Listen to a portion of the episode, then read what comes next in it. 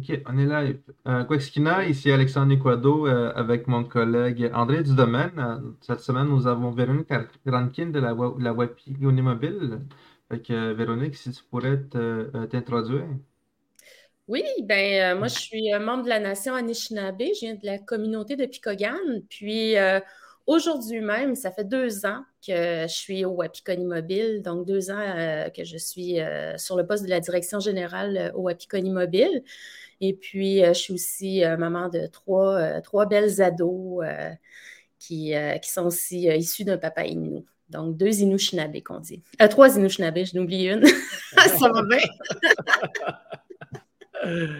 oui, ben, Kwekwe Véronique, bienvenue sur euh, Rue Adadegen, c'est le nom qu'on a donné euh, au podcast, puisqu'on sait que c'est un- une heureuse dénomination euh, de la euh, toponymie montréalaise euh, qui a effacé un- personnage moins, intéressant. Alors, bienvenue et alors, donc, on, aimerait aussi connaître davantage, pas juste la directrice Wapikoni, parce que ça, ben, c'est pas rien, c'est le, le être dans ce vaisseau amiral important, euh, être dans la cabine de pilotage, euh, c'est euh, c'est quelque chose, c'est un aboutissement de tout un cheminement. Et ce qui va nous intéresser, c'est comment une fille de, de Picogan en Abitibi progressivement devient une grande gestionnaire dans le, milieu des arts autochtones. Et euh, donc, c'est- un peu ça notre questionnement, parce que aussi, tu es certainement devenu un rôle modèle pour les, jeunes femmes autochtones qui, euh, euh, qui, veulent aussi servir leur communauté, leur nation, puis s'impliquer dans le, développement de, de- des premiers peuples. Oui. Oui, ben en fait, moi, j'ai j'ai quitté ma communauté la première fois pour aller euh, au cégep. Donc, euh, Mhm. j'ai fait euh, mon, mon deck en lettres et communication, puis c'est ce qui m'a amené, dans le fond, à, à quitter pour m'installer à Québec. J'ai j'ai eu quand même euh, beaucoup de difficultés à m'adapter là, ces deux années-là de cégep. Là. J'appelais ma mère à tout bout de champ pour lui dire Je reviens à la maison, ça ne marchera pas. mais euh, mais j'ai résisté, puis euh, j'ai- j'ai j'ai réussi à, à finir mon deck. Puis après, je voulais euh, découvrir autre chose. Je voulais découvrir un peu ailleurs que le Québec. Donc, euh, je suis allée m'établir euh, à Moncton, au Nouveau-Brunswick, pour faire mon bac multidisciplinaire en art. Donc, j'avais une spécialisation en, art dramatique, en art visuel et en littérature. Et puis, encore là, j'ai eu pas mal le mal du pays. Fait que mon bac, qui devait durer quatre ans, je l'ai fait en deux ans et demi. Euh, parce que je voulais pas abandonner, mais je voulais aussi euh, pas rester là le, le- longtemps. fait que tout ça, dans le fond, m'a amené euh, par la suite à, à venir me, me réinstaller euh, à Québec, puis à commencer à travailler euh, sur différents contrats. J'ai fait de tout dans la vie. là. Je, je- j'explorais le plus possible qu'est-ce que, qu'est-ce que la vie pouvait me mettre sur mon chemin. J'ai même été enseignante à Pessamit une année dans une école primaire où j'avais proposé un, un programme pour faire euh, du parascolaire. Puis finalement, le, le coup de téléphone que j'ai eu, c'est on cherche des professeurs, ça te tente-tu? j'ai comme OK, j'ai jamais fait ça de ma vie, mais je vais y aller. Puis ça devait être pour quelques semaines, mais finalement, j'ai passé l'année là. Euh, bien accompagnée là, par l'équipe euh, de l'école là, euh, pour, pour relever un défi comme ça. Puis j'ai continué comme ça quand même assez longtemps. Moi, j'ai fait beaucoup, beaucoup de mandats, beaucoup de contrats. J'ai aimé ça un peu, être un peu comme un poisson dans l'eau, essayer de découvrir plein de choses. J'ai travaillé pour les, les organismes régionaux aussi, dont la Commission de la santé des Premières Nations. J'ai Mhm. travaillé au Nunavik aussi dans le milieu de la santé. J'ai vraiment voulu m'ouvrir aux plus grandes possibilités possibles. Puis, euh, à un moment donné, bon, euh, j'ai euh, j'ai- fait la rencontre de Stanley Volant qui, qui m'a, dans le fond, proposé de prendre la direction d'un organisme qui est en création. Puis c'est là qu'on a travaillé à créer l'organisme Poimun Mishkenu, qui a été, dans le fond, vraiment un, organisme marquant dans, mon parcours, là, où j'ai toujours voulu, j'ai toujours travaillé pour la jeunesse autochtone. Je me suis toujours impliquée à développer des projets pour la jeunesse autochtone, mais là, ça devenait vraiment concret que je pouvais avoir un impact important dans, dans ce développement-là. Euh, puis, euh, bon, la pandémie est arrivée, euh, puis comme plusieurs personnes, la pandémie a amené des questionnements. puis là, je me suis dit, bon, je suis peut-être rendue à essayer de trouver un nouveau défi, puis la WAPI s'est présentée sur mon chemin au bon moment quand, mm. j'étais rendue là, Fait que c'est depuis ce temps-là que je suis à la WAPI Conimobile. Oui, alors je reprends de fil au départ. Euh, effectivement, euh, euh, on le voit dans, les universités, dans les cégeps, dans les villes, souvent des, jeunes autochtones, il faut qu'ils s'accrochent vraiment pour, pour y rester parce que souvent, un, ils ont des difficultés d'adaptation à la ville, hein, qui est un contexte souvent qu'ils connaissent mal. pas seulement s'ils viennent de communautés isolées, juste venir de régions, parce que quand même, Picogan, c'est à côté d'Amos, on ne peut pas dire que c'est c'est vraiment, euh, c'est pas une communauté éloignée euh, euh, d'un centre urbain, oui, on peut dire, moi, c'est quand même une petite ville, mais c'est aussi une ville quand même. Et donc, Québec, déjà, déjà c'est difficile, mais quelqu'un qui vient de, de Manoine, hein, Alexandre peut en parler, déjà, ça, là, vraiment d'une communauté qui, qui, vit un peu plus en isolation, c'est compliqué. Alors, qu'est-ce qui fait qu'on a cette motivation et qu'on s'accroche et qu'on reste euh, malgré tout euh, en ville, puis que euh, même si on appelle notre maman pour lui dire qu'on s'en vient, on reste en ville? Ben moi, c'était vraiment une question de, disponibilité de, formation dans ma région, parce que ce que je mm-hmm. voulais étudier, ça ne se donnait pas dans ma région. Puis, euh, je dirais aussi que euh, je retournais tous les étés, fait que j'avais ma dose de picogan à tout euh, un bon moment pendant l'été. Mm-hmm. Fait que ça aussi, ça, fait, ça faisait du bien de, faire ces retours-là. Mais c'est vraiment, c'est vraiment l'entourage, c'est vraiment mes tantes puis ma mère qui m'ont encouragée puis qui m'ont soutenue là-dedans, là, qui débarquaient quand ça allait moins bien pour remplir le frigidaire puis le congélateur, qui faisaient des, des actions bien bien euh, aidante pour ne hmm. pas euh, me décourager. Puis euh, par la suite, ben, je suis retournée travailler un peu à Picogan. J'ai fait beaucoup de, développement de projets là-bas pendant quelques années. mais c'est pas ça que je cherchais. ça m'a pris du temps avant de me trouver. Puis finalement, ben, je pense que ma voie professionnelle se dessine plus en ville euh, dans, dans, à cause de mes intérêts. C'est un peu plus difficile euh, quand on travaille dans, dans une communauté d'avoir accès à des jobs euh, qui nous, qui nous stimulent quand on n'est pas intéressé à des, des, emplois dans des conseils de vente, par exemple. oui, parce qu'il me semble que mm-hmm. ben, la plupart des communautés, c'est pas mal des postes administratifs qui, qui ont. ce soit, mettons, ben, il y a aussi la sécurité, santé, éducation. Mais il n'y a pas tant de jobs que ça, on dirait. Il n'y a pas tant de grande diversité. Encore moins dans le milieu mm. qui touche la jeunesse ou le, milieu culturel et artistique. C'est un peu plus difficile de, de, se trouver un, emploi stimulant. Là. Sans sinon, c'est de se le créer, je pense. Oui, vraiment. Oui, quoique maintenant, peut-être, ça, ça, va changer parce qu'on voit toutes les actions de Minwashin euh, qui se fait en, en milieu euh, Anishinaabe, en Abitibi. Alors, euh, probablement qu'il y aura des, développements heureux, mais c'est vrai que à l'époque où, on parle, euh, c'était euh, les conseils de bande se concentraient sur le, plus urgent, des services sociaux, l'éducation, euh, euh, l'aménagement, la vie dans, dans, la communauté, euh, ramasser les vidanges.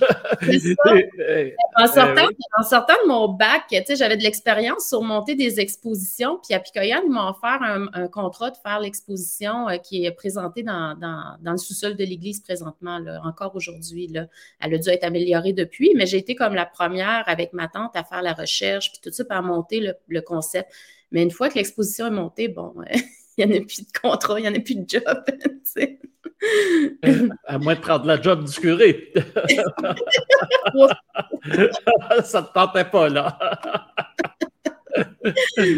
Euh, oui, euh, part ça aussi, le saut à Moncton, ça aussi, ça, ça, m'intrigue. Tu, tu, nous as dit rapidement que tu voulais encore changer de milieu, mais déjà, ça avait été difficile de s'adapter à Québec. C'est quoi la motivation, encore une fois, de, de plonger dans un milieu étranger? Et puis j'imagine aussi qu'il a dû avoir ses bons côtés aussi à, Moncton. Alors, euh, j'aimerais que tu nous parles aussi de, ce passage-là. Puis est-ce que tu as eu des contacts avec les, les Mi'kmaq là-bas, puisque c'est leur, euh, territoire? Oui, ouais. mais en fait, euh, mon choix était surtout d'étudier dans, trois domaines en art. Je voulais vraiment quelque chose de multiple, puis je ne le trouvais pas au Québec, cette formule-là. Fait que j'avais le choix entre l'Alberta, ou euh, le Nouveau-Brunswick. Puis je me disais, ben, le Nouveau-Brunswick, ça, se rend bien en voiture. Tu sais, je vais être plus autonome, puis euh, je vais avoir une capacité. Puis, euh, bon, rendu là-bas, ça a été, c'était pendant la crise de, de Burn Church. Fait que je le disais pas trop fort que j'étais autochtone. Tu sais, il y avait de la tension quand même assez grande. Puis quand on est dans le milieu artistique, euh, ben, pas, ce que je créais était beaucoup inspiré de, qui je suis. Là, j'avais fait une exposition photo sur les pensionnats. Fait que je parlais de, de thématiques qui étaient autochtones en plein pendant une crise autochtone au Nouveau-Brunswick. c'était un peu, euh, ça qui rendait la chose difficile. Mais sinon, euh, pour ce qui est de, l'expérience humaine que j'ai vécue, les gens que j'y ai rencontrés, euh, la ville, la découverte de la province, je suis allée également là, dans, des communautés uniquement pour faire justement de, la recherche photographique, de la recherche aussi au niveau de, de, qui sont ces individus-là qui me reçoivent sur leur territoire pour étudier. Tu sais. fait que tout ça, c'est sûr que ça a été une belle expérience, mais c'était vraiment le contexte. On, on, on, a eu des crises euh, sociales au Québec, mais il y en a eu aussi dans d'autres provinces. Puis moi, ben, je n'étais pas temps au courant de ce qui se passait au Nouveau-Brunswick quand j'ai décidé d'aller là, puis c'est ça qui se passait. Quoique j'ai remarqué, ben, là c'est mon, expérience, moi j'étais euh, euh, à Montréal depuis quelques années, quand en 90, il y a eu les, fameux événements de l'été euh, à Oka et toute la crise majeure qui a frappé évidemment plus durement et plus directement la région de Montréal. Et là j'ai vu oh, comment tout un racisme euh, qui, euh, euh, un racisme discret, hein, peut-être systémique, tout d'un coup devenait avoué et, c'était très fort. Et quelques années plus tard, une dizaine d'années plus tard, peut-être 8-9 ans peut-être en 99, j'étais allé à une, assemblée des chefs à l'Estigouche parce que je voulais parler de, des célébrations de la Grande Paix de Montréal qu'on voulait faire à Montréal. Et puis là, tout d'un coup, au banquet, il y a eu, bon, c'était pas un banquet, c'était un souper qui avait eu lieu au centre culturel de l'Estigouche, euh, cette fois-là dans la ville même, euh, comment ça s'appelle, Campbellton, voilà. Alors, c'est dans le grand, euh, donc on était dans, on n'était plus dans la communauté, on était à Campbellton même, et le maire était là pour dire bonjour, saluer les, délégués, et il y avait une remise de prix euh, aux rangers autochtones qui avaient affronté les gardes-côtes canadiens au moment. J'ai dit, bon Dieu, le maire, qu'est-ce qu'il va faire? Le maire a applaudi, a serré la main à tous les rangers autochtones. J'ai dit, là, je suis au Québec, c'est sûr. immédiatement après, on se rend euh, quelques-uns au bar en haut qui surmontait l'aréna, parce que l'aréna était à côté. Puis on commence à prendre un coup. Puis là, je vois les gros gaillards sportifs de la ville qui commencent à arriver. Oh, j'ai dit, ça va peut-être faire du fraîchissement avec les Autochtones. Bah, tout, ça se trinquait, tout le monde était de bonne humeur et tout. Et là, j'ai dit, oups, parce qu'en 99, les séquelles de 90 c'est encore là à Montréal. Et là, ben, ma foi, là, j'ai dit, oui, effectivement, c'est vrai que le rapport euh, acadien euh, est vraiment différent du rapport. Euh, euh, québécois, euh, Première Nation, du moins si, si on réfère à ces, euh, à ces années-là. Est-ce que tu as aussi senti ça, toi, quand tu étais à, à Moncton est beaucoup plus anglophone. Mhm. Euh, fait peut-être que la, présence euh, francophone est, moins grande, même si la ville de mhm. Dieppe est juste à côté. Fait que c'était un peu mélangé. C'était un peu tout ça. C'est un peu ça qui est un peu insécurisant quand tu te, quand tu te retrouves dans, un, dans une ville comme ça où tu ne sais pas mhm. quoi faire exactement, tu ne sais pas euh, comment ça va être reçu, tu ne sais pas quel genre de discussion tu peux avoir avec les, les gens. Puis sais, euh, ça fait pas si longtemps que ça que la, population en général s'intéresse aux questions autochtones. Mm-hmm. Euh, à cette époque-là, tu sais, il y avait beaucoup, beaucoup plus de préjugés qu'aujourd'hui, même s'il y en a encore aujourd'hui. Là. Fait que, tu sais, à un moment donné, quand tu es étudiante, puis que tu essaies de, réfléchir, puis d'apprendre, mm. de t'ouvrir, puis que tu es tout le temps en train de dealer avec, je vais-tu faire face à des préjugés ou pas? Euh, maintenant, ça, ça, devient lourd. Là, oui, puis quand on est très jeune aussi, ça, nous touche plus, on est plus vulnérable. Ouais, je me rappelle dans les années, dans les années 2000, euh, c'était difficile de parler du mm. pensionnat. Fait d'après moi, dans les années 90, c'était comme quasiment difficile d'en parler. Là. Ouais, ouais, ouais, ouais. Ben, ben en tout cas, Véronique en parlait puisqu'elle montait même des expositions sur le, la thématique. Oui, j'avais fait, j'avais été faire un reportage au pensionnat de Saint-Marc mhm. à Amos où, euh, mhm. la majorité des gens de ma famille et de ma communauté euh, ont été avant qu'ils démolissent parce que c'était déjà dans les, euh, dans les discussions qu'ils allaient démolir l'endroit puis mhm. qu'ils allaient mettre à terre finalement toutes les, les installations sur le site du pensionnat.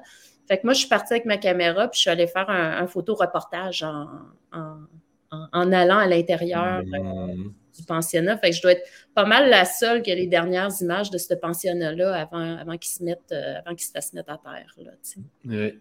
Moi, mon père était photographe à Amos et euh, très souvent, généralement à Noël, puis autour de Noël, il y avait des, pour l'évêque, il organisait des, des séances ah, il appelait ça des séances. En fait, c'était des scénettes euh, religieuses avec les pensionnaires. Et mon père euh, euh, était, allait photographier Monseigneur des Marais, puis les, pensionnaires. Tout ça, ça avait l'air tout beau. Évidemment, ce qu'on montrait quand le photographe était là, hein, mais ah on sait que la, réalité derrière était pas mal plus difficile.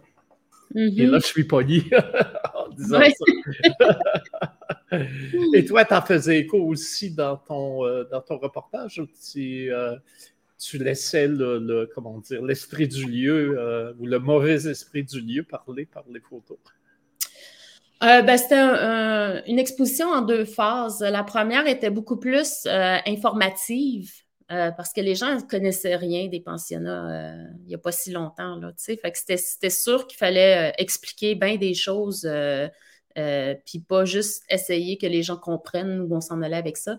Puis euh, la deuxième partie était, était euh, une, une, section, dans le fond, de, de, photographie qui était travaillée plus artistiquement pour amener plus une émotion, par exemple. Fait que c'était en deux phases, vraiment informatif et, et artistique, l'autre. D'ailleurs, euh, j'en profite pour euh, ouvrir une parenthèse. Euh, on a présenté au Festival international du film de Matera le, très beau long métrage de Mary Clemens, Bones of Crows, qui justement retrace la vie d'une femme qui est une survivante des, pensionnats et comment tout ça marque une vie, puis marque aussi les, générations qui viennent. Et donc, euh, euh, j'encourage les, ceux qui nous écoutent à aller sur euh, Internet puis voir où vous pouvez voir le, Bones of Crows. C'est vraiment une œuvre majeure, magnifique. On, mais là, j'étais content. elle était sous-titrée en italien pour l'occasion. Et à la fin du film, il y a une scène à Rome où la dame rendue âgée euh, rencontre le pape avec toute une délégation euh, de, leaders autochtones du Canada. Hein. c'est basé sur des faits réels, hein, parce qu'on sait que cette rencontre-là a, eu lieu. Alors donc, euh, j'étais content qu'on amène ça en, Italie et les gens ont été très, très touchés par, par le film, son propos. Et j'étais content que ce soit un prix Air Canada parce que quand j'ai voyagé Montréal-Rome euh, avec le vol Air Canada parce que c'est eux les commanditaires. sur la liste de films qu'on pouvait voir, il y avait Bones of Crows. Alors, on, voit comment, effectivement, l'art a réussi justement à percer l'indifférence ou l'ignorance. Plus l'ignorance, et maintenant, il y a plein de gens qui sont au courant, pas juste parce qu'ils ont lu des nouvelles de la commission Vérité et Réconciliation, mais parce qu'il y a des œuvres qui, justement, euh, sont capables de, toucher. D'ailleurs, c'était ça ta première euh, idée, d'aller vers, euh, vers les arts. Et puis, à un moment donné, je vois aussi que tu as étudié en administration. Alors, tu as, été chercher une autre corde à ton arc et quand je vois de, loin ton, parcours, je me demande à quel moment tu as, senti le besoin d'aller euh, vers euh, l'administration et comment, comment ça s'est euh, déroulé? ben moi, j'ai été aussi fonctionnaire fédéral pendant dix ans ou presque. puis, pendant que j'étais employée au fédéral, je faisais une maîtrise en culture, loisirs et, et tourisme à Trois-Rivières. Mais euh, j'avais un gros blocage au niveau de mon sujet de maîtrise. Je ne savais pas où je m'en allais. Puis, euh, puis, finalement, une collègue qui m'a parlé de ça, de, faire des, des, cours en administration euh, pour, pour, puisque je travaillais là-dedans, j'étais dans le milieu fédéral. Fait que je me suis inscrite. Puis c'est ça, c'était vraiment plus c'était pas comme un choix, euh, ah, je veux vraiment devenir administratrice. C'était comme, ah oui, je pense que je vais être capable. Puis en attendant euh, que, que, je trouve une, une idée pour mon, mon, sujet de maîtrise, mon vrai projet d'étude, ben, je vais faire ça. c'est devenu finalement une maîtrise que j'ai faite. Puis, puis, après, ben là, je me suis inscrite au doctorat. Euh, parce que j'étais intéressée à la question de, la, la, de la reconnaissance territoriale à Anishinaabe. Euh, je trouvais ça quand même assez particulier qu'il euh, y ait autant de développement pour la nation Anishinaabe en Ontario et très peu au Québec. Puis ça m'intéressait beaucoup d'essayer de, comprendre qu'est-ce qui se passait, qu'est-ce qui, euh, qu'est-ce qui faisait, c'était quoi les blocages. Donc, c'était ça mon sujet de, doctorat que je n'ai pas terminé, que je suis allée chercher plutôt juste la scolarité. parce qu'encore là, je n'arrivais pas à trouver la twist du sujet, comment l'amener. Et puis, euh, juste avant de, venir travailler au WAPI, je me, je me réinscrivais au doctorat. Mon projet, c'était d'aller le finir, mais là, avec le WAPI, je n'ai pas le temps euh, de faire ça. ben oui, d'ailleurs, c'est vrai, euh, peut-être son accepte, c'est Kitigan Sibi qui est près de Maniwaki. eux ont vraiment développé tout un projet de reconnaissance territoriale, qui ils ont travaillé fort, puis avec les chefs White Duck, là, ils, ont, ouf, ils ont fait beaucoup de chemin. Mais de fait, si on voit euh, Picogan ou les, autres euh, communautés, il y a, ce chemin-là est encore, euh, est encore à faire. Hein. c'est, oui. Ben, au Québec, en général, je dirais, mm-hmm. mm-hmm. il, y a, beaucoup de travail à faire au Québec comparativement à d'autres provinces où les, les, la situation avec traité est complètement différente que nous, ici, où on est sans traité, sauf la Convention de la baie James pour les Cris, les Inuits et les Naskapi. Là. Fait que ça fait une grosse différence dans notre, dans notre euh, possibilité euh, d'avoir une autonomie euh, en termes de gestion territoriale, puis d'avoir aussi des, des, discussions intéressantes avec la province puis, puis le fédéral à cause de cette situation-là. Fait qu'on est un cas, un cas unique ou presque au, au, Canada. Puis la particularité de Picogan, c'est que nous, on est en plus reconnus sur un traité numéroté parce que quand ils ont décidé de créer les provinces, euh, nous, on, les Anishinaabe de, de Picogan, on était dans le fond euh, à la fois installés au Canada, euh, en Ontario puis au Québec. Puis, euh, bon, je, rends ça un petit peu plus simple, Ça, ça a dû être plus compliqué que ça. Mais ils ont décidé à un moment donné, bon, ben, les Rankin, vous vous installez du côté Québec, les Mackenzie du côté euh, Ontario, Ontario. Puis là, ils ont, comme divisé ça de cette manière-là. Ils ont fait une frontière. Mais nous, on a été admis dans un traité numéroté. Puis on est, je pense, pas mal la seule communauté en faire partie. Nous, on fait partie du traité neuf aussi. Là.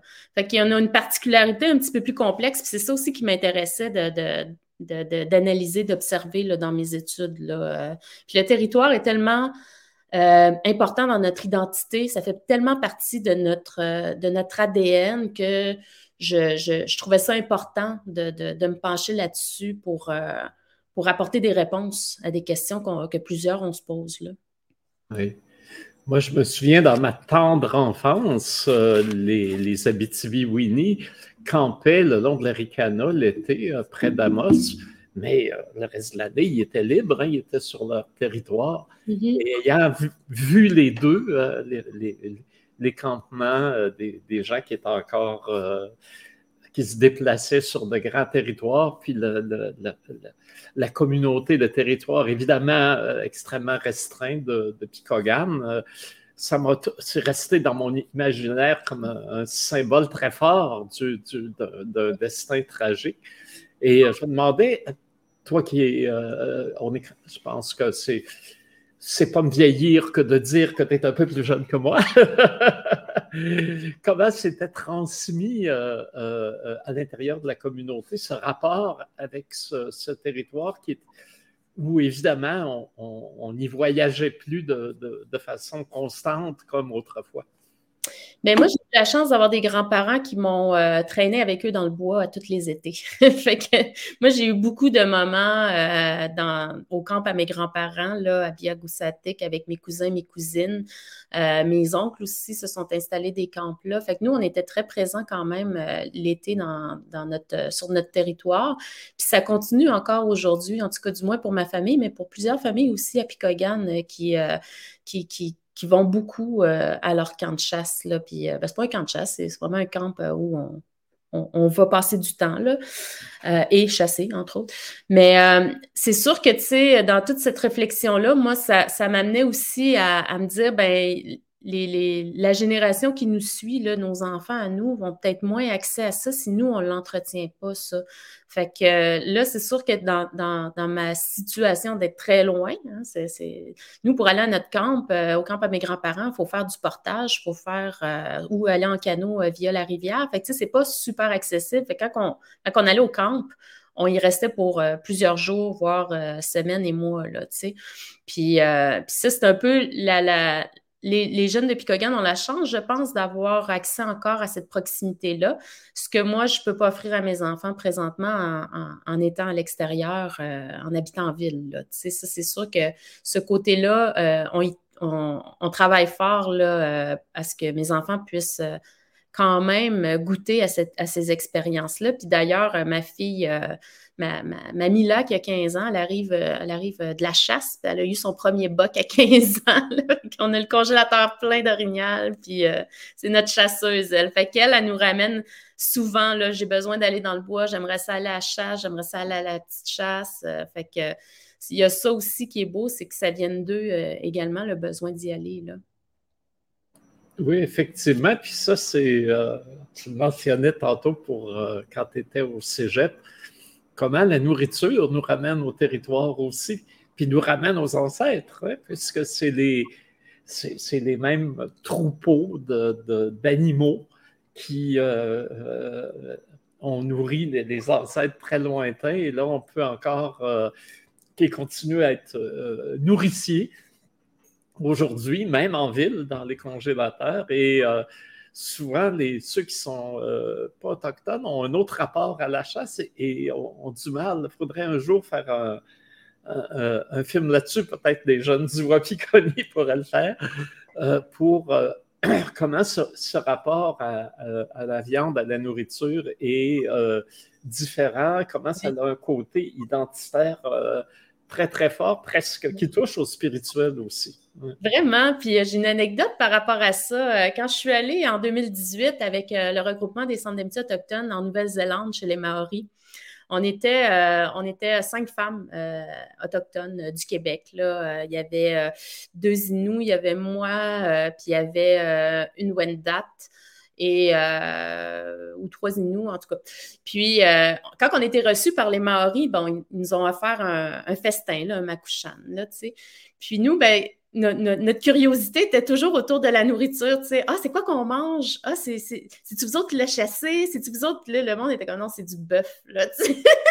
là, à chaque fois qu'on, nous servait quelque chose, on voulait savoir qui était, euh, tu sais, si ça avait été chassé, d'où ça venait. À un on est comme, euh, on est parti à rire, on s'est dit, OK, c'est parce que là, c'est ça la différence. C'est que chez nous, on veut savoir c'est qui le chasseur qui est allé, ça vient d'où, tu sais, dans quel... On aime ces histoires-là, là, autour de, la nourriture, de se faire raconter d'où ça vient, puis euh, comment ça a été, euh, comment c'est arrivé sur ta table. Mais on pensait que les Maoris avaient ça aussi, puis non, eux autres, c'était du bœuf, du porc ou de l'agneau. oui. Ben, on l'a vu, on a présenté des, films, beaucoup de films maoris au dernier festival. Et euh, on voyait dans les films euh, des, Maoris qui étaient devenus tondeurs hein, parce que euh, en Nouvelle-Zélande, les boutons sont encore plus élevés pour la, laine que pour la viande. Et il y avait des, dans un des films en particulier, des, concours de, rapidité puis de, précision de tonte et c'était tous des Maoris qui, compétitionnaient les uns avec les autres dans le film. Puis j'ai demandé à Witsi Yimera, qui était c'était tiré d'un de ses scénarios. j'ai demandé, j'ai dit, toi, t'étais-tu un bon, euh, bon tondeur? Il dit, j'étais pas pire, mais ma famille gagnait des. eux autres, ils, ont, ils, continuent à gagner des prix dans les concours de rapidité contre de moutons. Euh, alors, c'est quelque chose qui, est amené historiquement par les, par les colonisateurs, mais qui a fini par euh, intégrer, intégrer, oui, puis transformer, la, puis enrichir certainement à ce niveau-là la, culture maori. Euh. Alors, ben là aussi, tu t'es retrouvé et c'est là aussi, finalement, dans ton parcours, avec des, euh, à l'intérieur des structures autochtones. C'était plus le gouvernement fédéral. C'était le, euh, je pense qu'il y a eu le, réseau des centres d'amitié. Euh, il y a la commission de développement, la commission de la oui, santé. Oui, puis, oui. La régie régionale de la santé du Nunavik aussi. Ben, encore là, c'est peut-être un peu euh, influencé par euh, là, mes études en, administration, parce que étudier en administration publique, moi, j'étais dans le profil développement organisationnel. Fait que ça m'intéressait de savoir comment ça fonctionne à l'intérieur des organisations. Fait que c'était peut-être avec du recul, je me dis c'est peut-être ça aussi qui, était ma curiosité d'aller voir qu'est-ce qui se passait ailleurs. Puis euh, de connaître, bon, un réseau d'organismes communautaires, c'est une chose. Après ça, bon, nos, instances régionales, euh, Premières Nations ici au Québec, euh, ils, ont, une certaine structure, puis je voulais mieux saisir qu'est-ce qu'il qu'est-ce qui en était. Puis je, faisais en même temps mes études doctorales, que ça m'aidait aussi à mieux comprendre mon sujet d'étude. Puis, puis puis aller travailler au Nunavik, c'était aussi pour, euh, pour voir comment ça fonctionne euh, dans une structure qui est conventionnée. Comment, euh, comment eux font les choses différemment, voient les choses différemment. Fait que c'était beaucoup influencé par ce parcours-là académique aussi, mes choix de, de, de, trouver des emplois. Puis, tu sais, c'était pas, c'était des emplois à contrat, là, tu sais, c'était c'était des emplois qui m'amenaient avec des mandats spécifiques là, euh, à réaliser. Fait que ça, faisait mon affaire aussi d'avoir ce type d'emploi-là à ce moment-là. Et euh, ben, ma foi, ça m'amène à la question quelle est la différence avec euh, quand tu étais au Nunavik, justement, qui fait que le, rapport d'être, d'avoir un traité en bonne et due forme moderne, avec des règles, d'être conventionné, comme on dit aussi, euh, euh, que, quelle différence ça fait par rapport aux, autres euh, organisations ou aux autres nations? Ben, une grande différence dans le sens que eux, ils sont intégrés dans le système de santé du, Québec. Ils font partie, dans le fond, d'une des, une des régions, mettons, administratives du ministère de la Santé. fait que c'est sûr que quand on s'assoit avec des, représentants gouvernementaux en, tant que conventionnés qui fait partie du même réseau, les discussions sont différentes. Ils sont beaucoup moins dans la revendication parce que la revendication a déjà été faite et reconnue. Ils sont beaucoup plus dans la négociation, euh, d'adaptation, euh, négociation. En tout cas, c'est d'autres enjeux de négociation euh, que nous, on va voir chez les Premières Nations euh, qui sont non conventionnées, où on, là, on est plus dans de la revendication, de, se faire reconnaître. Euh, puis il y a tout aussi l'application des lois qui sont des lois, des cadres, des, politiques ministérielles qui sont dans l'obligation d'appliquer tel quel. Puis c'est là, moi, qui étaient les, enjeux que, que, je soulevais. Moi, j'étais J'étais dans le fond à l'analyse des programmes, puis à la, aux, mesures d'urgence. à la gestion des risques. puis moi, c'est ce que je regardais dans le fond, c'est quoi les bugs administratifs qui se passent à appliquer au Nunavik? Des, façons de faire du Sud, des façons de faire euh, qui marchent dans un CIUS à Montréal, mais qui ne peut pas marcher en haut, dans le nord, au Nunavik. Là, Moi, c'était ça ma job, de regarder ça, puis d'essayer d'amener des propositions, puis de travailler euh, là-dessus sur les Inuits à, apporter des améliorations, puis après, ben, aller au gouvernement leur débattre que nous, euh, c'est comme ça qu'on veut qu'on va faire les choses au Nunavik. Là, puis j'imagine qu'avoir travaillé à l'intérieur d'un ministère aussi, euh, ça devait te donner des, bons outils parce que tu voyais, en fait, tu avais déjà une expérience de comment ça fonctionnait euh, de l'autre côté quand, tu rencontrais les, gens de Québec. Oui, oui, ça, ça l'aide. Euh, moi, je me dis souvent là, que les plus belles expériences de travail étudiante que j'ai eues, ça a été ça au départ, d'aller travailler au fédéral. Pas que c'était le fun, c'était vraiment pas le fun, mais, euh, mais ça m'a appris beaucoup. Ça m'a vraiment amené à, comprendre mieux quand que je m'assois maintenant avec des gens des gouvernements, ben je sais c'est quoi le cadre en arrière qu'eux ont à respecter.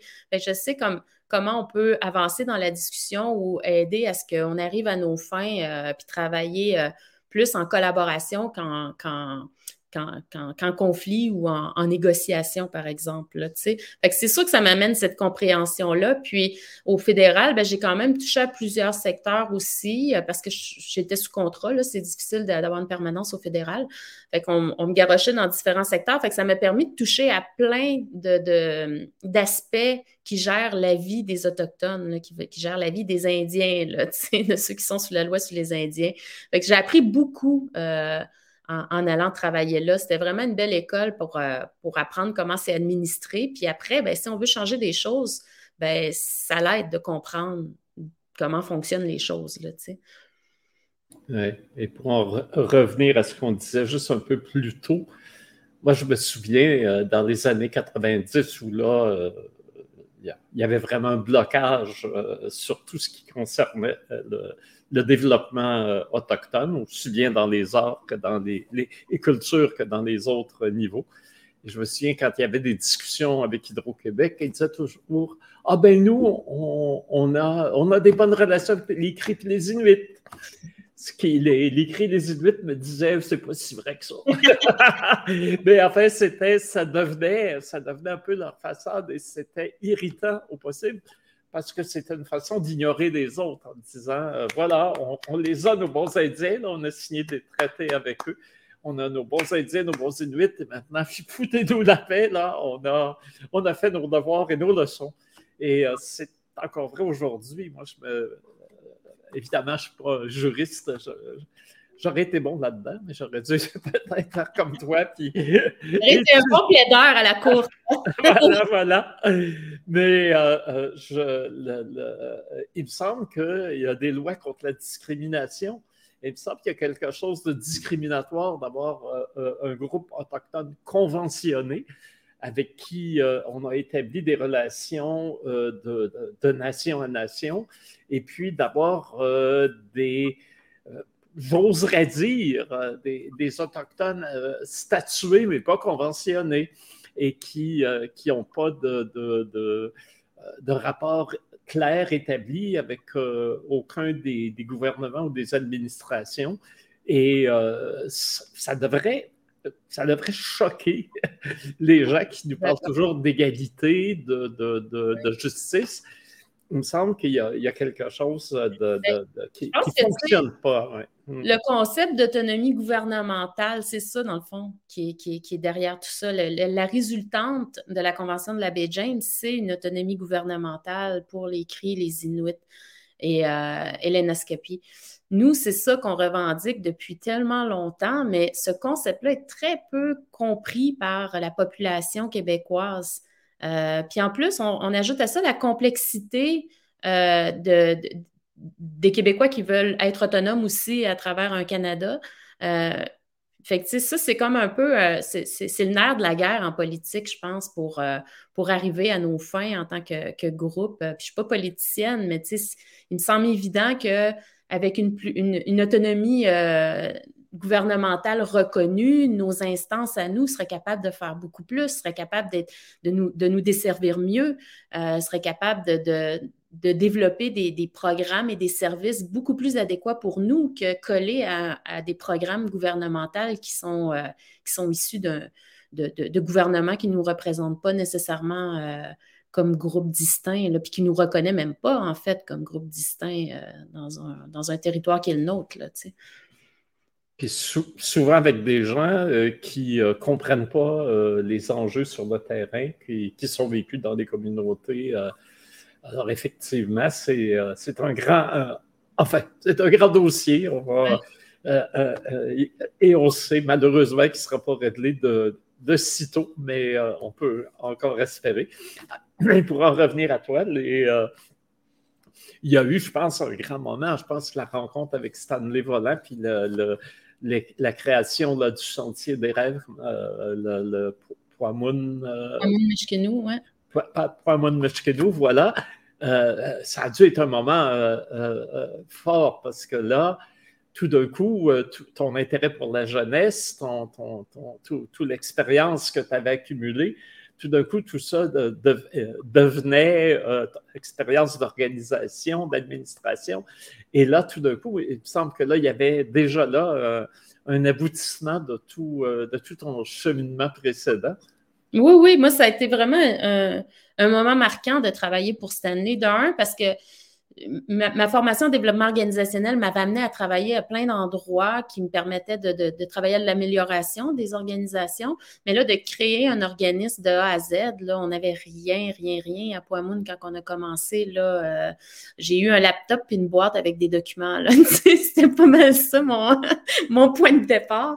Mais il y avait euh, Inou Meshkenou qui avait eu euh, des, résultats sans précédent avec les grandes marches que Stanley avait fait. Puis c'était ça notre base sur laquelle travailler. C'était avec ça qu'on était capable de, fonder une, organisation pour continuer à poursuivre euh, ce, ce, projet-là des Nous nous, mais avec différentes autres initiatives, entre autres. Là. Fait que oui, ça a été vraiment, euh, vraiment marquant. Là. Puis, euh, travailler avec euh, une personne aussi comme Stanley Volant, c'est sûr qu'au début, j'étais super intimidée. Là. Euh, moi, je, suis quelqu'un qui est intimidé par les personnes connues, par les personnes euh, qui, sont, qui, sont, qui sont importantes. Travailler avec Stanley aussi, ça m'a appris à, moi gérer mes, mes, mes, anxiétés un peu différemment parce qu'il est tellement simple et abordé, il est facile d'approche comme personne. C'est tellement un humain exceptionnel que ça m'a apporté beaucoup aussi, moi, dans mon, dans mon, dans mon parcours personnel, d'être euh, d'être euh, un peu mentoré par une personne comme Stanley dans ses réflexions. Stanley, c'est un grand rêveur, fait que c'était le fun de rêver avec lui là, sur ce projet-là. Ouais. Puis il y a eu une marche qui a été organisée pendant que tu étais là. Oui, ben on en a organisé plusieurs, puis après, ça a continué avec euh, le nouveau directeur général qui a organisé d'autres marches aussi. Là. Euh, puis on a fait d'autres projets aussi, euh, pas juste en lien avec les marches, on avait plus une, visée saines habitudes de vie, aussi la, le, encourager les jeunes à, rester aux études, la réussite, la réussite scolaire. Donc, on avait différents projets là, en développement. Là. Mais c'est sûr que moi, mon mandat, ça a été beaucoup plus de mettre une base à une organisation, d'avoir des politiques, de développer la structure administrative, puis tout ce qu'il fallait, là. Et puis finalement, ce qui est euh, sans doute l'accomplissement ultime, parce que là, ça touche à la fois les arts, la jeunesse, les communautés et l'administration. Tu te retrouves euh, maintenant la, l'amiral euh, du, gros navire Wapikoni Mobile.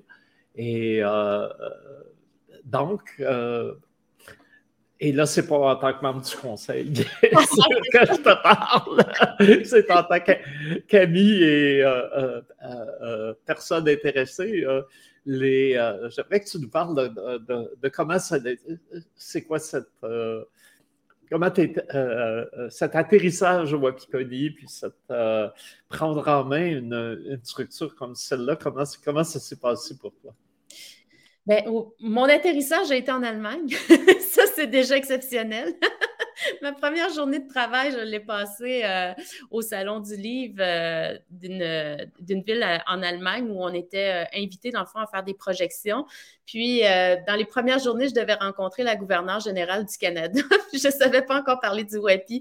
ça a été mon collègue Ellie John qui m'a coaché à parler de la mission. Puis, mais c'est ça aussi, le WAPI, c'est des des aventures, des expériences, c'est de travailler dans de l'imprévu, c'est de travailler dans du, euh, planifié qu'on déplanifie, qu'on replanifie.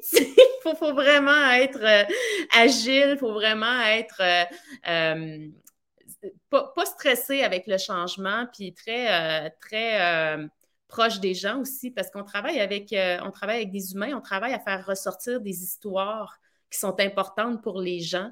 Fait pour moi, c'est ça le Wapikoni, c'est d'être entouré de gens qui, euh, qui, qui, croient tout à la même chose, puis qu'on a le goût de faire ce travail-là euh, avec notre cœur, puis, puis du mieux qu'on peut. Fait qu'après ça, il y a des événements qui arrivent, puis on deal avec ce qu'il faut dealer. Là. Ben, D'ailleurs, parlant d'événements, euh, ce qui, je pense que ce qui a frappé beaucoup de monde, c'est qu'à partir du Wapikoni, il y a un jeune nous, ben, peut-être un peu moins jeune maintenant, mais quand même, Réal euh, Junior Leblanc, qui euh, s'est retrouvé euh, sur le plateau de Denis Arcand pour le, film Testament, qui vient d'ailleurs de, sortir. Et puis, il y a un film et ça fait un petit moment que quand il y a un film de Denis Arcand qui est distribué, il y a un cours du Wakikoni qui, qui le précède. Oui, ça, euh, c'est une très belle euh, fenêtre, dans le fond, que, que, Mme Robert, la productrice euh, Denise Robert, nous offre. elle, croit vraiment en notre mission, en ce qu'on fait. Puis, c'est sa manière de nous soutenir que de proposer ces espaces-là, soit de, projection de films. Cette année, c'était le film de Wabugun Mystical Show qui a été présenté, un, un, film merveilleux, un film très poétique. Puis, on a présentement aussi euh, un autre euh, artiste, le membre du, collectif du Wapikoni Mobile, qui est sur euh, un des projets de Madame Robert. Donc, ça se poursuit, ces, collaborations-là, puis ces invitations-là. Puis, je pense qu'il y, a tout aussi le côté de, vouloir offrir à, une relève autochtone des, espaces qui ne sont pas accessibles. Ce, partenariat-là avec eux nous permet, dans le fond, d'ouvrir des espaces qu'on aurait de la misère à ouvrir encore aujourd'hui, même si le WAPI a une belle reconnaissance. Là. Euh, fait que non, on, y tient beaucoup à ces relations-là, nous. Oui, c'est important, hein, parce que je regarde du côté anglophone, ben c'est évident qu'il y a tellement de production et de, forcément d'argent avec euh, beaucoup aux États-Unis. Hein. On voit Tracy Deer de Ganawagi qui maintenant euh, est à Los Angeles, puis va réaliser des, pour euh, Disney des, des, séries comme euh, Reservation Dogs. c'est extraordinaire, mais effectivement, à partir du, milieu francophone, le, déjà, il y a moins de, l'horizon est moins large que, du point de vue. Et les portes d'entrée sont pas tellement là. Alors ça, c'est vraiment formidable parce que là, on a euh, euh, d'un côté Denise Robert, puis de l'autre côté aussi, on a Roger Frappier, euh, les deux plus gros et plus importants producteurs au Québec sont très sensibles aux questions autochtones et offrent toutes sortes de possibilités dans leur, production. Alors ça, vraiment, ça a été des bons coups que d'avoir créé ces liens, ces ouvertures, ces, partenariats. Puis aujourd'hui, tu sais, on voit aussi beaucoup les maisons de production autochtones euh, avoir euh, la possibilité de, développer des projets. On peut penser à, à Cassiwi Media, à Andy euh, à, Sonia Bunspill et, euh, et Jason Brennan. Euh, on peut penser aussi à Monterre et nous. Peut-être je les ai déjà toutes nommées, mais peut-être j'en oublie. Mais ces, ces, ces maisons de production-là sont aussi super importantes dans, dans dans l'industrie cinématographique autochtone francophone au Québec. Puis, euh, moi, mon souhait, c'est de réussir à trouver une manière de, de, de, collaborer avec eux pour qu'une relève se forme à travers les productions, mais que le WAPI ait un rôle à jouer aussi à l'intérieur de cette, de, ce besoin-là d'avoir une industrie de cinéma autochtone avec, euh, avec des, euh, des, gens autochtones qui y travaillent. Là. Ça, c'est définitivement un, besoin, un enjeu. Puis, euh, puis tu sais, moi, je, fais un petit retour en arrière, tu sais, l'histoire des pensionnats. Moi, à chaque fois qu'il y a un projet sur les pensionnats, ça me touche tellement à cœur, ça fait tellement partie de ma, mon histoire de vie qu'à chaque fois qu'il y, a, un projet, je, m'y intéresse. Puis tantôt, bon, tu parlais de, du film Bone of Crows ben euh, moi j'ai vu passer quelque chose puis je me suis dit ok je vais je vais donner mon nom puis je fais euh, je fais du doublage dans ce film là tu sais. Puis Sonia quand j'ai vu passer pour pour toi Flora bon j'y ai écrit j'aimerais savoir quelque chose bon ben elle m'a un petit rôle du docteur Papati tu sais quand il y a des choses comme ça moi je me dis bon je suis pas actrice euh, je n'ai jamais fait ça dans la vie, mais c'est pas grave. on va me donner ce qu'on veut me donner, mais je pense qu'en tant qu'Autochtone, il faut y contribuer à ces projets-là du mieux qu'on peut et de, notre capacité, tu sais. Puis, euh, puis après, ben, ça, fait juste te mettre euh, une expérience de plus dans ton bagage. Puis après, ben, ça te dit si tu recommences ou si tu recommences pas. oui, puis d'ailleurs, pour toi, Flora, c'est quelque chose déjà qui touchait beaucoup ta communauté, puisque tout le scénario a été bâti en collaboration avec les, survivants du pensionnat de Saint-Marc, dont on parlait tantôt. Et c'est vraiment là-dessus c'est vraiment une histoire euh, ben, qui est universelle dans la mesure où ça, touche toutes les Premières Nations, mais dans le cas particulier de Pourquoi Flora, c'était vraiment une histoire euh, Anishinaabe qui était, qui était racontée. Mm. Oui, puis d'ailleurs, les, deux jeunes actrices qui jouaient Flora, euh, c'est les enfants de ma cousine, tu sais, fait que c'est très proche de nous. Ça a été très pour toi, Flora, pour moi, ça a été un, projet de guérison, même si ça a été quelque chose de très petit que j'ai euh, eu comme participation. Euh, j'ai demandé à Sonia si ma mère pouvait venir avec moi, m'accompagner. Donc, je l'ai amenée visiter le plateau. On a fait un petit tour. Euh, je voulais que ma mère voie comment ça se prépare tout ça, puis qu'elle ait une c'est ça, une expérience par rapport à ça. Euh, mais euh, c'est via le, rôle que, ça s'est fait avec, euh, avec, avec Sonia, dans le fond, toute cette possibilité-là. Puis c'est ça qui est le fun dans les projets autochtones, c'est qu'il y a tellement une ouverture, il y a tellement un, ben oui, tu amèneras ta mère. Tu sais, ça n'a pas fait, oh, OK, on va regarder si c'est possible, on va regarder avec tel chef de, plateau, puis tata. Non, il n'y avait pas de complexité. Là. C'est, euh, c'est ça qui est le fun dans les projets autochtones, c'est qu'ils comprennent la sensibilité. Ils le font pour une cause, ils le font pour raconter nos histoires, mais ils le font aussi avec tellement de, sensibilité et, de, et, d'accueil. Euh, que ça, permet ça. Tu sais, moi, ma petite histoire de guérison avec ma mère, ben, il y en a plein d'autres sûrement dans Pour toi, Flora, qui ont vécu des choses comme ça. Là, tu sais.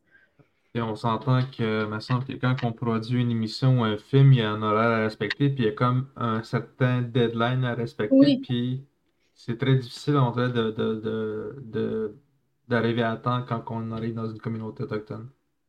Oui, hein? oui, oui, oui. Non, c'est sûr qu'ils ont un défi. un défi de gérer des plateaux. ouais, ouais. Oui, je crois que, bah bon, mon extérieur, je me souviens quand euh, s'appelait, euh, euh, Botella, était à la maison euh, de, la, culture Côte-des-Neiges.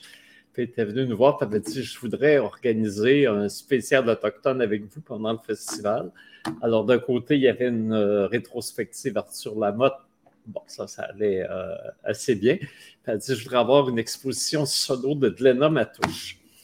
Et là, j'ai dit Oh, il y a ma je me suis dit à moi-même, je n'y ai pas dit euh, ouvertement, ma pauvre amie, tu vas souffrir parce que Lena n'est euh, pas euh, réglée comme le papier à musique. et, toi qui es derrière le lutrin avec ta baguette, là, ça va pas.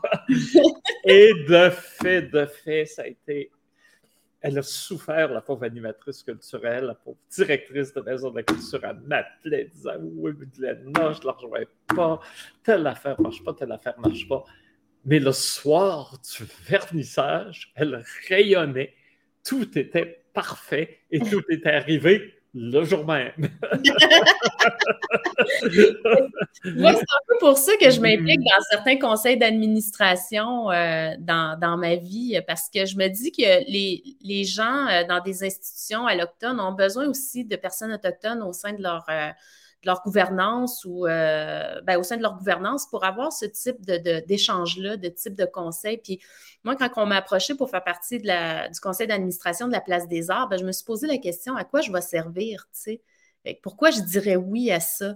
Puis finalement, ben, en y réfléchissant, je me suis dit, ben, c'est peut-être là qu'il faut que je sois pour pouvoir les aider à, justement intégrer un peu plus de culture autochtone dans cette grosse institution-là qui représente la culture québécoise, mais où nous, les Autochtones, on n'était pas super bien représentés. Puis encore aujourd'hui, tu ils font des très beaux efforts depuis quelques années. Puis, tu sais, je suis fière de, faire partie de ce conseil d'administration-là pour voir les efforts qui, euh, sont déployés. Mais il n'y a pas si longtemps, c'était l'institution des Québécois. Puis les Québécois, nous, on n'en faisait pas tant partie dans cette, euh, dans cette compréhension-là. Là. Puis euh, si on va à la place des arts, on voit aussi comme une, ligne du temps où tu vois l'apparition un moment hop, OK, il y a Florent Volant qui est venu faire un spectacle. ça y va à petite dose, mais là, aujourd'hui, il y a beaucoup de choses qui se font. Puis, puis c'est un peu ça, moi, que, que je regarde quand, quand on m'approche pour des conseils d'administration, c'est ça va être quoi ma contribution? Qu'est-ce que je peux faire réellement? Puis euh, sinon, je ne vois pas l'intérêt d'aller euh, m'asseoir à des rencontres si, euh, si c'est juste pour prendre des décisions sur le choix du papier ou fait, moi, je me rends disponible aussi pour, pour, pour, conseiller les employés, pour les aider dans leur réflexion, pour éviter qu'ils fassent des mauvais pas. J'arrête pas de dire aux gens de la programmation à place des arts, si vous avez des questions, là, ben, appelez-moi, je vais vous répondre franchement, puis ça ça va vous éviter comme de vous questionner trop longtemps puis de faire des erreurs, tu sais, euh, avec le, monde autochtone. Puis ça prend un coup de fil de cinq minutes, puis euh, c'est réglé, on en a jasé, là, tu sais.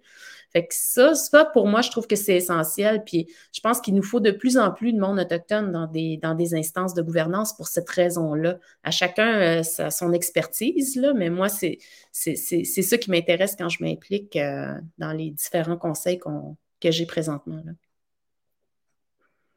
Oui, d'ailleurs, les, euh, on peut déjà annoncé très bientôt, là, il y aura euh, Micro ouvert autochtone. Maintenant, euh, un événement annuel à la Place des Arts où il y aura euh, présentation de, films du Wapikoni, entre autres. Et puis, c'est Nina Segalovitz hein, qui, qui est commissaire cette année. Alors, ça va être une, journée importante de, table ronde, de présentation. Donc, on va sûrement avoir l'occasion d'en reparler dans nos réseaux sociaux puis d'annoncer la nouvelle, mais déjà, on peut euh, euh, euh, annoncer les. Je n'ai pas les dates en mémoire, Alexandre. Il me semble que c'est le 11 novembre. Oui, c'est en novembre. puis, ce qui est le fun avec cet événement-là, c'est que c'est une carte blanche. Donc, euh, la personne commissaire invitée choisit, euh, choisit, dans le fond, les propositions, puis c'est vraiment à l'image de ce qu'elle elle souhaite mettre de l'avant. C'est différent selon les gens qui sont invités. C'est ça qui est beau, là. Et puis, on parlait de formation des jeunes. Euh, là, je, j'en trouve une porte parce que je vais devoir t'appeler là-dessus, mais puisqu'on est entre nous, je vais en parler tout de suite. Euh, bientôt, euh, euh, Regard, qui est le festival des cours au Saguenay, va vouloir former, puis nous, on est partie prenante là-dedans, Terres en vue, on appuie la, la, démarche, essayer de former des programmateurs films autochtones, donc des gens qui sont capables de voyager dans les festivals, de recevoir des films, des analyser, d'organiser une programmation, euh, éventuellement une compétition, parce que souvent les, programmations, c'est des euh, récompenses, euh, quelques récompenses qui sont remises à des films lauréats. Alors, on va être à la recherche probablement bientôt d'une candidate, d'un candidat autochtone pour qui travaillerait à la fois à regard à la fois présence autochtone pour euh, tranquillement se former pour devenir euh, euh, un, scout qui va sur le terrain explorer pour ramener une moisson de, films intéressants pour des courts-métrages au, Saguenay, puis évidemment tout format, tout genre à présence autochtone. Alors, si jamais c'est la job de rêve, ça? ah, voilà, voilà, voilà. Alors, euh, peut-être qu'il y a une, euh, une, jeune autochtone dans un cégep quelque part qui, ou dans une université qui, euh, tout d'un coup, se dit ben, tu sais, j'ai fait un peu d'administration, j'ai fait un peu de, de, de wapikoni, j'ai fait un peu d'art, et puis là, ben, je me verrais bien dans, dans, dans, un travail comme celui-là. Alors, il faudra bientôt y penser. Et si jamais il y a des noms qui surgissent, ben, c'est bientôt qu'on va se mettre à la recherche de, de quelqu'un, quelqu'une. Ben, tu nous mettras dans l'oup. C'est sûr que nous, on peut, on peut partager. Puis moi, en plus, j'aime bien approcher les gens directement, tu sais, faire comme, j'ai pensé à toi, tu devrais regarder ça. Tu sais, moi, on m'a souvent fait ça dans la vie. On m'a passé un papier en me disant, regardons ça, voir. Puis ça m'a apporté des, des, des, possibilités que, que j'avais peut-être pas vu passer, là, tu sais. Fait que moi, j'aime ça, rendre l'appareil de cette manière-là aussi, là. Euh, j'envoie beaucoup de messages Messenger euh, de transfert d'informations en disant Hey, check ça, check ça, check ça. Bon, ben écoute, euh, les... et le Wapikoni, là, c'est quoi les. Euh, le, Peux-tu nous dire là, les, ce qui s'en vient et euh, ce qui se trame et un peu ton, ce que tu rêves là, pour l'avenir immédiat? Oui, ben en fait, l'an prochain va être le 20e anniversaire du Wapikoni Mobile. Fait que ça va être une grosse année l'année prochaine. Euh, on reste dans nos mêmes activités régulières, mais on, est en train de travailler aussi à, avoir une, une, approche beaucoup plus structurée sur euh, l'accompagnement euh, ben, l'accompagnement de la formation en développement professionnel de jeunes qui font des, films avec le Wapikoni Mobile, mais qui voudraient faire plus encore, puis qui voudraient éventuellement en faire un métier. Nous, on est en train de, se pencher là-dessus. Puis pour moi, c'est ça l'avenir du Wapikoni Mobile, c'est de trouver euh, le, le, pont, c'est construire le pont entre, on fait des courts-métrages au WAPI dans nos escales, puis les maisons de production autochtones qui ont besoin de relève. Mais c'est quoi le pont qu'on peut faire? Ben moi, pour moi, c'est ça l'avenir du WAPI dans les prochaines années, c'est de trouver ça. Parce que là, présentement, ce qu'on fait en escale, on le fait très bien on est rendu bon là-dedans après 20 ans. Fait qu'on peut se concentrer à développer, je pense, quelque chose de, différent pour amener les jeunes à avoir plus d'opportunités aussi dans, ce milieu-là qui est, euh, qui est le milieu de l'audiovisuel. Oui, il faut dire que le, le Wapikoni, c'est d'abord sur le terrain un projet d'animation, hein, d'animation sociale et culturelle, pour aider à faire certainement des jeunes à s'exprimer qu'il y ait des leaders qui en sortent. D'ailleurs, il y a des gens qui ont passé par le Wapikoni et qui sont maintenant rendus ailleurs que dans l'audiovisuel. Mais, et c'est là, effectivement, tu as bien raison, euh, il y a parfois certains euh, individus, ben, justement Réal Junior Leblanc est un exemple frappant, qui on voit qui ont la vocation et le désir de, continuer et de, faire des, des films signifiants enracinés dans, nos, cultures, nos traditions, nos réalités. Et euh, c'est intéressant, ceux-là, des, effectivement, de trouver le branchement qu'ils vont faire, qui euh, vont pouvoir se développer professionnellement. Et de fait, c'est c'est quelque chose qui. Et, en plus, il y a des maisons de production autochtones maintenant. Mais oui, c'est ça. il y a dix ans, peut-être qu'on ne serait pas à avoir cette conversation-là. Ben, On n'aurait pas cette conversation-là il y a dix ans, mais aujourd'hui, il y a un contexte qui est vraiment mm. où c'est possible de, rêver à, se positionner mm. là-dedans en tant qu'organisme. Puis, il y a tout aussi la le, le, côté euh, de formation dans des institutions. Tu sais, nous, on a mené une consultation, puis euh, ce que la consultation nous disait, c'est que beaucoup n'ont pas, pas nécessairement envie d'aller étudier là-dedans. Certains, oui, mais d'autres ont, ont, plus envie d'apprendre en faisant, euh, d'apprendre à faire du cinéma en, travaillant en cinéma. Puis c'est ça que nous, on, on, a retenu en se disant, bon, OK, il y a quelque chose à faire ici. Là. On, avec les escales, on fait apprendre en créant. Euh, on apprend à se connaître, on apprend à, découvrir le cinéma en créant. Mais là, ce qu'on entend, c'est qu'on a besoin aussi d'apprendre en faisant, à, travailler dans ce milieu-là, puis à se développer. Fait que c'est super intéressant, puis je trouve que c'est très collé à notre, euh, euh, à notre personnalité autochtone aussi. Tu sais, le, monde autochtone est beaucoup dans un mode d'apprentissage de on regarde, on observe, on, après, on exécute puis on apprend comme ça, là, euh, de cette manière-là. Là, quand, quand, on apprend aux enfants à arranger un animal pour le manger, ben on ne l'envoie pas sur un banc d'école pour, pour y apprendre ça. Fait que, je pense que le cinéma peut aussi être un, terrain où on peut appliquer ce type d'apprentissage-là. Puis, euh, puis moi, c'est ça, j'ai le goût d'explorer, c'est ça, j'ai le goût de découvrir avec le Wapikoni Mobile jusqu'où on peut se rendre avec ce type de, de, possibilités-là. Parce que. Ben, oui, d'ailleurs, excuse. Oui, non, excuse-moi, Alexandre, je veux juste faire un petit bout de, de millage euh, là-dessus si on regarde les gens qui travaillent en cinéma aujourd'hui, c'est pas tout le monde qui est passé par l'école, loin de là. Il y a plein de gens qui ont passé par l'apprentissage en mhm. direct sur le tas, sur le terrain, en étant sur les plateaux. Alors, euh, c'est tout à fait euh, légitime. Il y a des exemples concrets, euh, pour ainsi dire. C'est pas quelque chose qu'on. pas une demande, une grosse demande bien spéciale qu'on fait à ce moment-là. Oui, excuse-moi, Alexandre, je t'ai ben, oui, je voulais savoir, est-ce que vous avez des projets par rapport avec le Dôme 360? Non, en fait, le dôme, euh, il va être mis en vente bientôt. Euh, c'était un projet qui était euh, une, bonne idée au départ, mais qui, au final, après l'avoir déployé en pilote, a eu comme résultante que c'était trop difficile à déployer puis à refaire. C'est extrêmement coûteux faire un projet dans un dôme. Puis, euh, c'est peut-être pas là qu'on a envie de mettre nos sous au Apiconi Mobile euh, pour avoir un impact sur les jeunes. André, tu veux, tu acheter un don? on, y a pensé, on y a pensé, on a regardé, puis non, non, vraiment. Euh, là aussi, non, mais la difficulté aussi avec le dôme, c'est qu'il peut pas être. Euh, il, est, fragile, hein, c'est difficile de le déployer à l'extérieur. l'extérieur.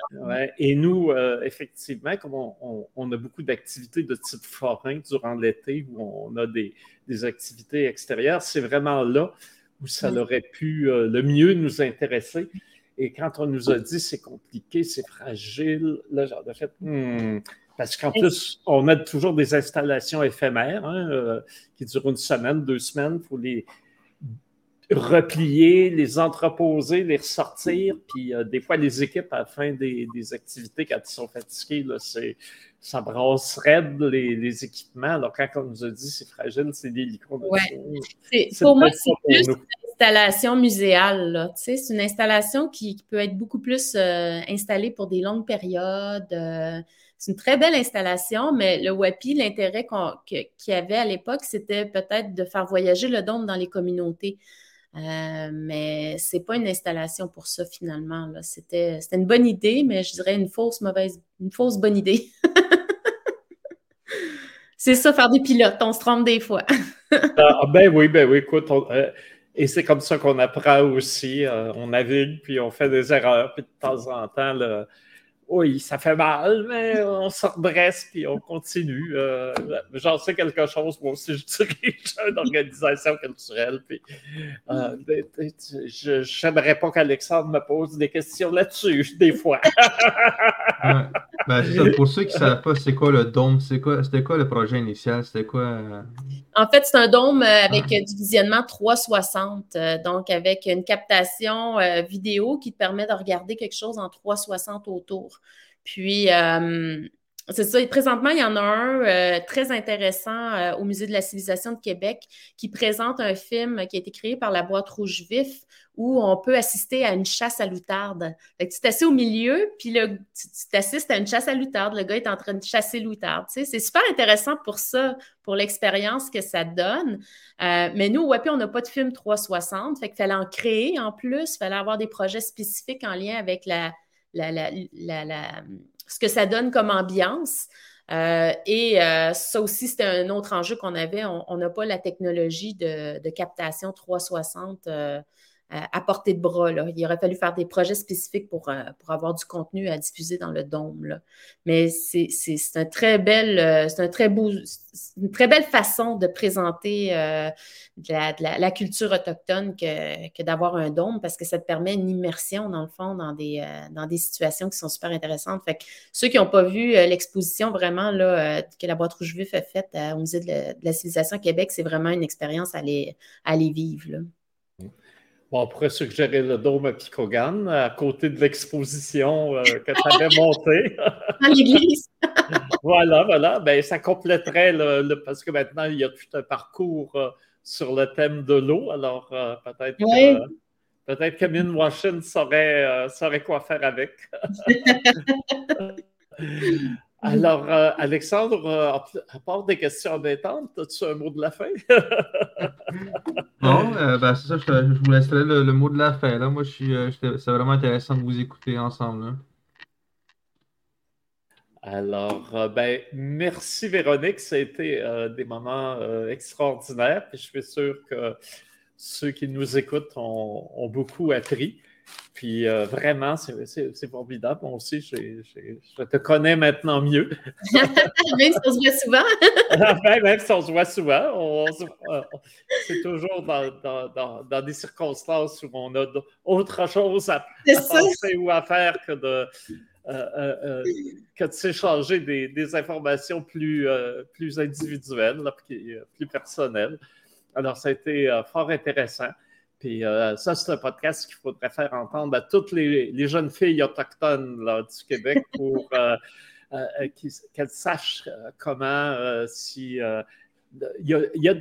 le, chemin n'est pas facile, mais que si on s'accroche et que si on avance, on peut aller au bout de nos rêves.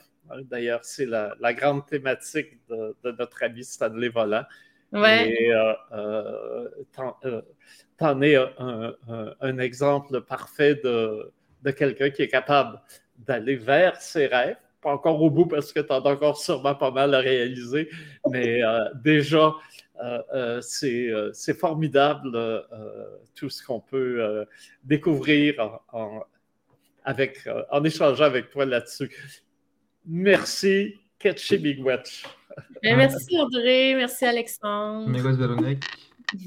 Fait que j'imagine qu'on se revoit la semaine prochaine. Ah, tu imagines bien. ben oui, c'est bon. Fait que la semaine prochaine, c'est euh, Hélène Gabriel qui va être avec nous. Oh! Mm -hmm. Bon, fait que Matachuk. Merci, bye. Bye.